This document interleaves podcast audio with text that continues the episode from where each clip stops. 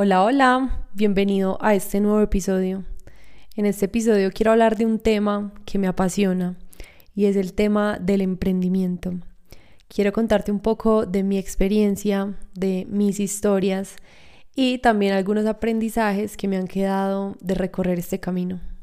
Si buscamos la definición de emprendedor en Internet, nos pueden salir muchísimos resultados entre ellos los dos más destacados. El primero, un emprendedor, es esa persona que identifica oportunidades de negocios y organiza los recursos necesarios para empezar ese negocio.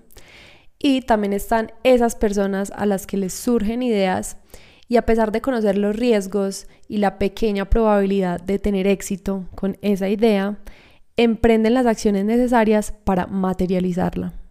Básicamente en eso se resume lo que es ser un emprendedor. Sé que se le pueden añadir muchísimas más cosas y eso es lo que procuraré hacer a lo largo del episodio, pero la idea principal es esa. Emprender es tener una idea o identificar una oportunidad y tomar acción para materializarla. Miren, yo supe que yo era emprendedora porque desde que estaba muy pequeña buscaba siempre la manera de salirme de mi zona de confort y de tener un poquito más de lo que yo ya tenía en ese momento. Yo no me conformaba con lo que mis papás me daban, no me conformaba con lo que tenía y siempre pensaba en cómo podía tener un poquito más. Eso se llama ambición y algo de lo que me he dado cuenta es que tenemos una creencia falsa de que la ambición es algo malo. La ambición no es mala porque gracias a ella es que tú puedes alcanzar niveles en tu vida que jamás hubieras imaginado que podías. Siempre primero tiene que estar en tus pensamientos algo para que tú lo puedas alcanzar y lo puedas lograr. Y si tú no estás pensando en que quieres llegar a un siguiente nivel, que es ser ambicioso, pues ese siguiente nivel nunca va a llegar a tu vida. El problema es que confundimos la ambición con la codicia. Mientras que la ambición es pensar en grande, querer salirme de mi zona de confort para alcanzar un siguiente nivel.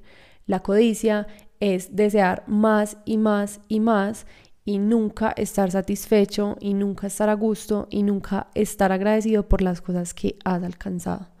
Es bueno ser ambicioso sin llegar a ser codicioso. Bueno, vamos a hacer una cosa. A medida que yo les vaya contando mis experiencias y mi historia, les voy a ir mencionando esos aprendizajes y esas características que yo identifiqué que un emprendedor debería tener si quiere tener éxito en este camino del emprendimiento. Entonces, la primera característica, el primer aprendizaje es que un emprendedor sí o sí debe ser ambicioso. No puede ser codicioso, debe cuidarse mucho de eso, pero la ambición siempre tiene que estar.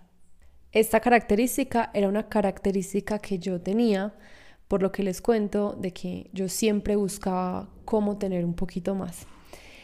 Entonces, ¿qué hacía yo cuando estaba más pequeña? Yo siempre fui de las que vendía cosas. En el colegio no podía porque eso era algo que estaba prohibido, entonces en el colegio no lo hacía, pero en la universidad, desde primer semestre hasta que me gradué, yo vendí diferentes cosas. Recuerdo que fui de las que vendía dulce porque para mí en ese momento los dulces era un súper negocio y una súper oportunidad.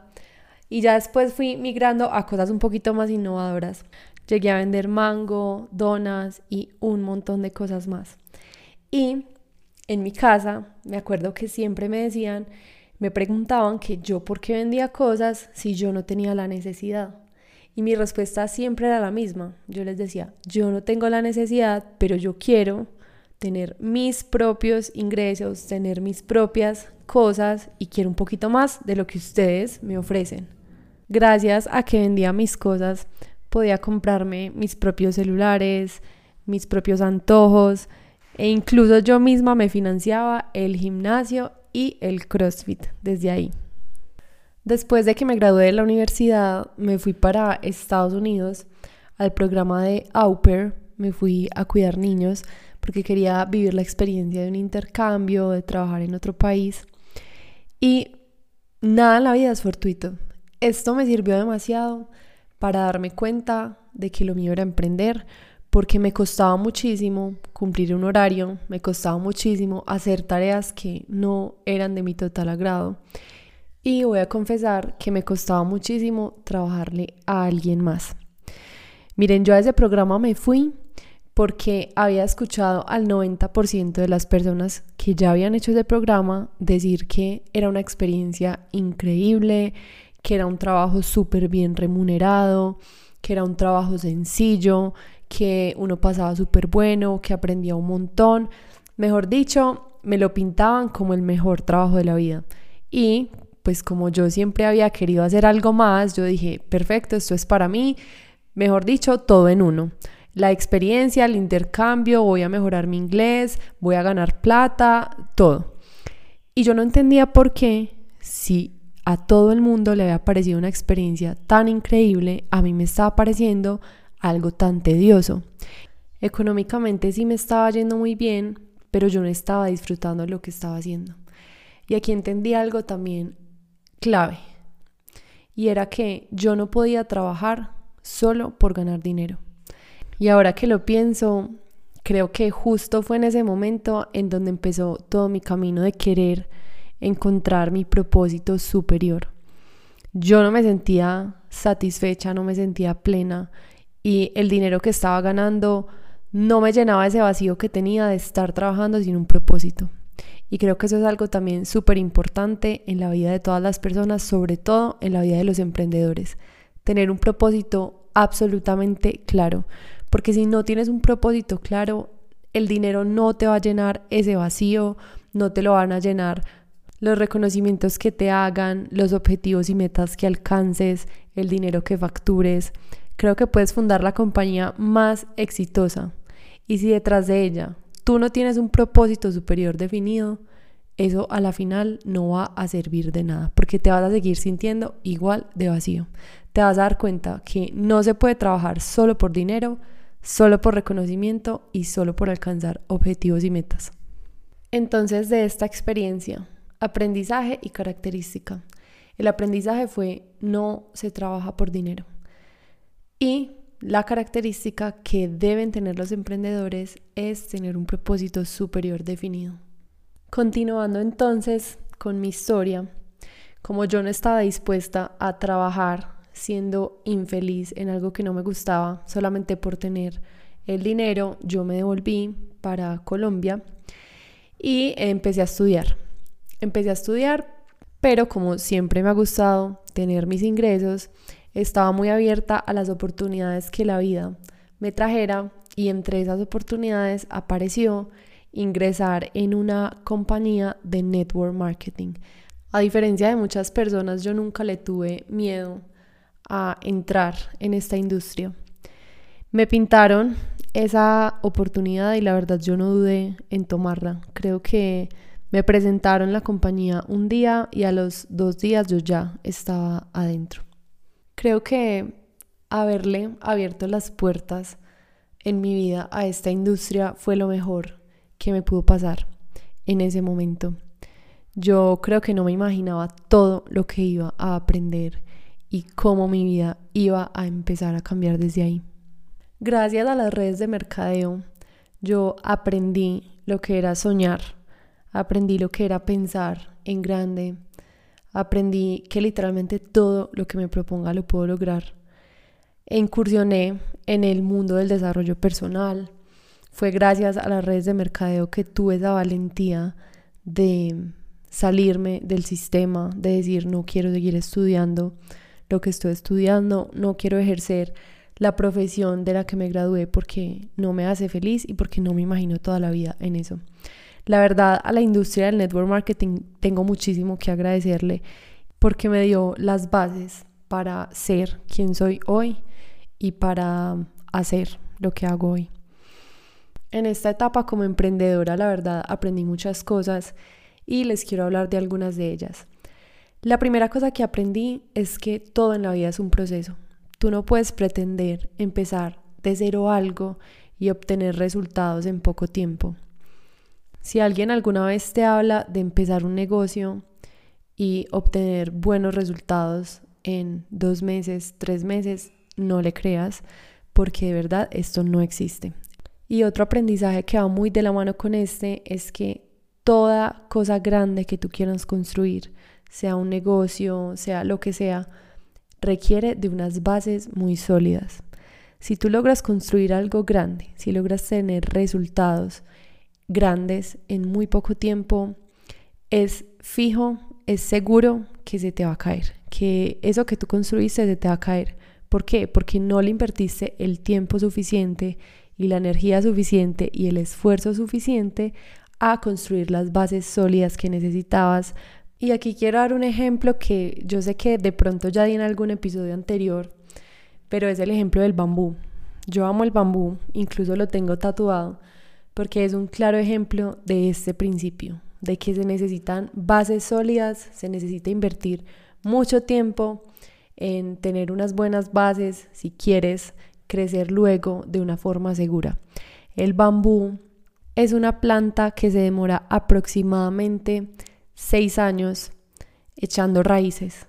Tú no logras ver ningún crecimiento para arriba del bambú hasta seis años después, pero una vez esas raíces están bien formadas, el bambú se demora como seis semanas creciendo hasta su punto más alto. Y saben que pienso que todos los emprendedores deberían ser como un bambú.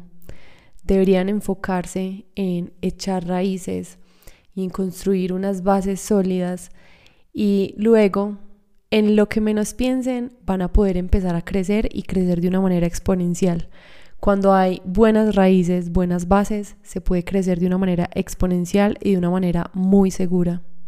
El problema es que nos cuesta mucho ser pacientes con el proceso. Queremos resultados para allá. Pero hoy te digo que si tú quieres ser un emprendedor exitoso, tienes que volverte la persona más paciente y respetar el proceso. Siguiendo con mi historia, en esa red de mercadeo duré poco menos de un año. Me salí porque todo cumple su ciclo y yo sentía que ya había aprendido lo que tenía que aprender en ese lugar y de ahí en adelante comenzó, digamos que, una etapa muy difícil de mi vida porque fue una etapa en la que tuve que empezar a buscar a qué me quería dedicar yo, cómo quería ganarme la vida haciendo algo que me apasionara, que me gustara y en lo que me fuera muy bien. Como yo ya tenía esa capacidad de soñar grande, quería hacer cosas muy grandes, pero la verdad yo no tenía ni idea de qué era lo que yo quería hacer. En todo este proceso de descubrirme y de descubrir qué era lo que me gustaba. Incursioné en el mundo del marketing digital. Hice más o menos tres cursos de marketing digital. Uno de ellos era muy enfocado al tema de Hotmart, que es una plataforma en donde se venden infoproductos, y al marketing de afiliados. Y la verdad, siendo muy sincera, no era algo que me apasionara, tampoco me fue bien haciendo esto, pero algo que aprendí de, esta industria es que hay que ser muy buenos observadores para saber hacia dónde va el mundo e ir con él. ¿Cómo así? En los últimos años el mundo va hacia toda la era tecnológica y más con la pandemia que todo se digitalizó, ya todo era virtual. Y las personas que sacan provecho de eso es a las que mejor les va. Entonces de esta industria aprendí que hay que estar en constante actualización y casi que cuatro ojos para identificar hacia dónde va el mundo y llegar allá antes de que los otros lleguen y poder sacar el mejor provecho. Entonces, otras características que debe tener el emprendedor es que debe ser una persona muy atenta para tener ideas innovadoras y también debe progresar con el mundo y tener visión.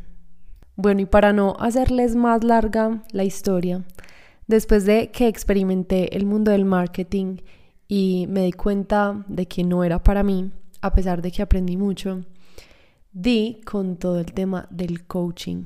Hice un curso de coaching ontológico y después hice un curso de coaching de salud. En un principio pensaba que quería dedicarme a hacer sesiones uno a uno de coaching ontológico porque la persona que me dio el curso me dijo que tenía muchas habilidades para esto y la verdad yo identificaba que era algo que se me facilitaba y que me gustaba muchísimo. Y para promocionar mis servicios, a mí se me ocurrió la idea de crear una marca en Instagram que fuera de temas relacionados a coaching y a crecimiento personal. Esta marca se llama Insout Project y la creé hace aproximadamente un año y tres meses. Cuando yo creé esta marca, yo le metí toda mi actitud y toda mi energía a esto porque ya tenía la certeza de que esto era lo que yo quería hacer por el resto de mi vida, que yo quería ser coach y quería ser mentora de desarrollo personal. Yo ya había invertido mucho tiempo buscando algo que me apasionara, que me hiciera feliz y algo con lo que yo sintiera que podía vivir en propósito. Y en definitiva era esto. Entonces cuando yo creé esta marca, yo recuerdo que incluso pagué el registro de marca, yo hice todas las inversiones necesarias porque sabía que esto era lo que yo quería en mi vida. Y recuerdo que a mí me preguntaban como, bueno, ¿y tú qué vas a ofrecer por ahí? ¿Cómo vas a hacer las cosas? ¿Cuál es la finalidad? ¿Cuál es el paso a seguir? ¿Cómo es la marca en un año? Y siendo sincera, yo no tenía ni idea. Yo eso no lo había planificado y de esa experiencia aprendí eso. Algo que tienen que hacer todos los emprendedores es planear, es tener un norte claro, porque si no, les pasa lo que a mí me pasó, y es que me quedé muchísimo tiempo dando vueltas en un círculo sin salida y haciendo y haciendo y haciendo cosas que la verdad no me llevaron a ningún lado. Entonces, sí o sí, la meta tiene que estar clara y hay que planear, hay que planificar las cosas. Sin embargo, que esto no se confunda con tener que saber cómo vas a hacer todo. ¿Cómo así? Muchas veces no empezamos las cosas porque queremos saber cómo vamos a dar cada uno de los pasos que necesitamos dar para lograr ese objetivo y alcanzar esa meta. Pero algo que también aprendí es que nunca vas a saber la totalidad de las cosas que tienes que hacer para llegar a esa meta si no empiezas. O sea, la meta tiene que estar clara, pero tú tienes que enfocarte en dar un paso a la vez. Tú no vas a saber cuál es el siguiente paso que tienes que dar si no has empezado. Si tú estás en el primer paso, luego te vas a enfocar en el segundo, pero no pretendas estar en el primero y saber cómo vas a dar el paso número 100. Y otro aprendizaje muy grande que me quedó con todo esto de Insout Project es que es demasiado importante tener mentores. Miren, un mentor es una persona experta en un tema que, como dicen por ahí, ya pasó por donde asustan. Ya sabe cuál es el camino más corto para recorrer en eso que tú quieres lograr. Ya tuvo sus ensayo y error, ya sabe qué es lo que funciona y qué es lo que no funciona y ya tiene un indicio de cómo se deben hacer las cosas para poder tener éxito. Entonces sí o sí, si tú quieres acortar tu camino, debes tener un mentor. ¿Qué me pasó a mí? Yo la verdad tuve muchos mentores, sigo teniendo mentores, pero yo fui una persona muy terca y tengo que reconocerlo. A pesar de que mis mentores me decían que hiciera las cosas de X forma, yo siempre elegí hacerlas de la manera en la que a mí me parecía que estaba bien. ¿Qué me pasó? Obviamente perdí mucho tiempo, invertí mucha energía de la forma incorrecta y me equivoqué. Recuerdo que en su momento, en una de las cosas que fui terca, fue que uno de mis mentores me dijo, mira, tú en este momento tienes dos marcas. Tienes Inside Project, pero también tienes tu marca personal. Y va a llegar un punto en el que tú vas a tener que escoger una de las dos marcas. Y la verdad, yo en mis adentros pensaba como, no, eso no lo voy a negociar. Está mi marca personal, lo que yo soy, pero yo le he invertido mucho tiempo y mucha energía a Inside Project y yo no quiero que eso se pierda. Entonces en ese momento yo no le hice caso e ignoré por completo la idea de desaparecer alguna de las dos marcas. Y seguí trabajando en InSouth Project y también tenía mi marca personal en la que compartía las cosas de deporte, mi estilo de vida y todo lo que hacía parte de mí. Pero yo me daba cuenta que en InSouth Project yo no estaba teniendo resultados de nada. Yo compartía contenido, hacía contenido y la verdad era un contenido que no tenía resultados, no tenía una comunidad, las personas me dejaban de seguir y sinceramente yo no entendía qué era lo que yo estaba haciendo mal. Pero yo en ningún momento paré de trabajar. A pesar de que en redes sociales, en Inside Project, yo no compartía las cosas que yo hacía diariamente, créanme que no hubo un solo día en el que yo no me sentara a pensar en mis proyectos, a reinventarme en todo este tema profesional, a pensar qué era lo que yo quería hacer, a tener ideas innovadoras. Más de una tarde me la pasé haciendo lluvia de ideas de las cosas que podían funcionar, qué cosas quería yo crear, a qué le quería yo apostar. Y eso es otra cosa que tiene que tener un emprendedor. Un emprendedor no puede parar de trabajar a pesar de que no vea resultados, a pesar de que se sienta desanimado. Un emprendedor no para y un emprendedor entiende que cada fracaso lo pone un paso más cerca del objetivo que quiere lograr. Finalmente, después de intentar por todos los lados con Inside Project, decidí que la iba a hacer a un lado por un tiempo y que me iba a convertir en una marca personal. ¿Por qué? Porque los servicios que yo ofrezco, a lo que yo me dedico, las personas conectan mucho más conmigo, que soy una persona, que soy un testimonio de vida, que con una marca. Así que decidí convertirme en una marca personal y seguramente en un futuro retomaré Inside Project. Y miren que curiosamente terminé haciendo lo que uno de mis mentores me había dicho que yo iba a tener que hacer. Lo que pasa es que en ese momento que él me lo dijo, yo no estaba preparada para entenderlo. Pero cuando uno está abierto a que el universo ponga en su camino a las personas correctas y las situaciones correctas, de verdad que él se encarga de todo. La vida puso en mi camino a una persona que era diferente al que ya me había dicho esto que les estaba comentando. Y curiosamente, esa persona me dijo exactamente lo mismo. Me dijo, mira, yo creo que va a llegar un punto en el que tú vas a tener que escoger una de las dos marcas. Y en ese momento yo sí estuve preparada para entenderlo y para asimilarlo. Y fue gracias a esa persona que yo tomé esta decisión de dejar a un lado Insout por un tiempo y metérsela toda a mi marca personal. Confieso que me aterró demasiado el hecho de pensar que tenía que volver a empezar desde cero. Yo, a pesar de que Insout Project no me había dado resultados, pues ya tenía muchas cosas definidas y muchas cosas claras, mientras que en mi marca personal no tenía nada. Entonces era volver a vivir ese proceso que ya había pasado con Insout Project con Paula Vega G, que es mi marca personal.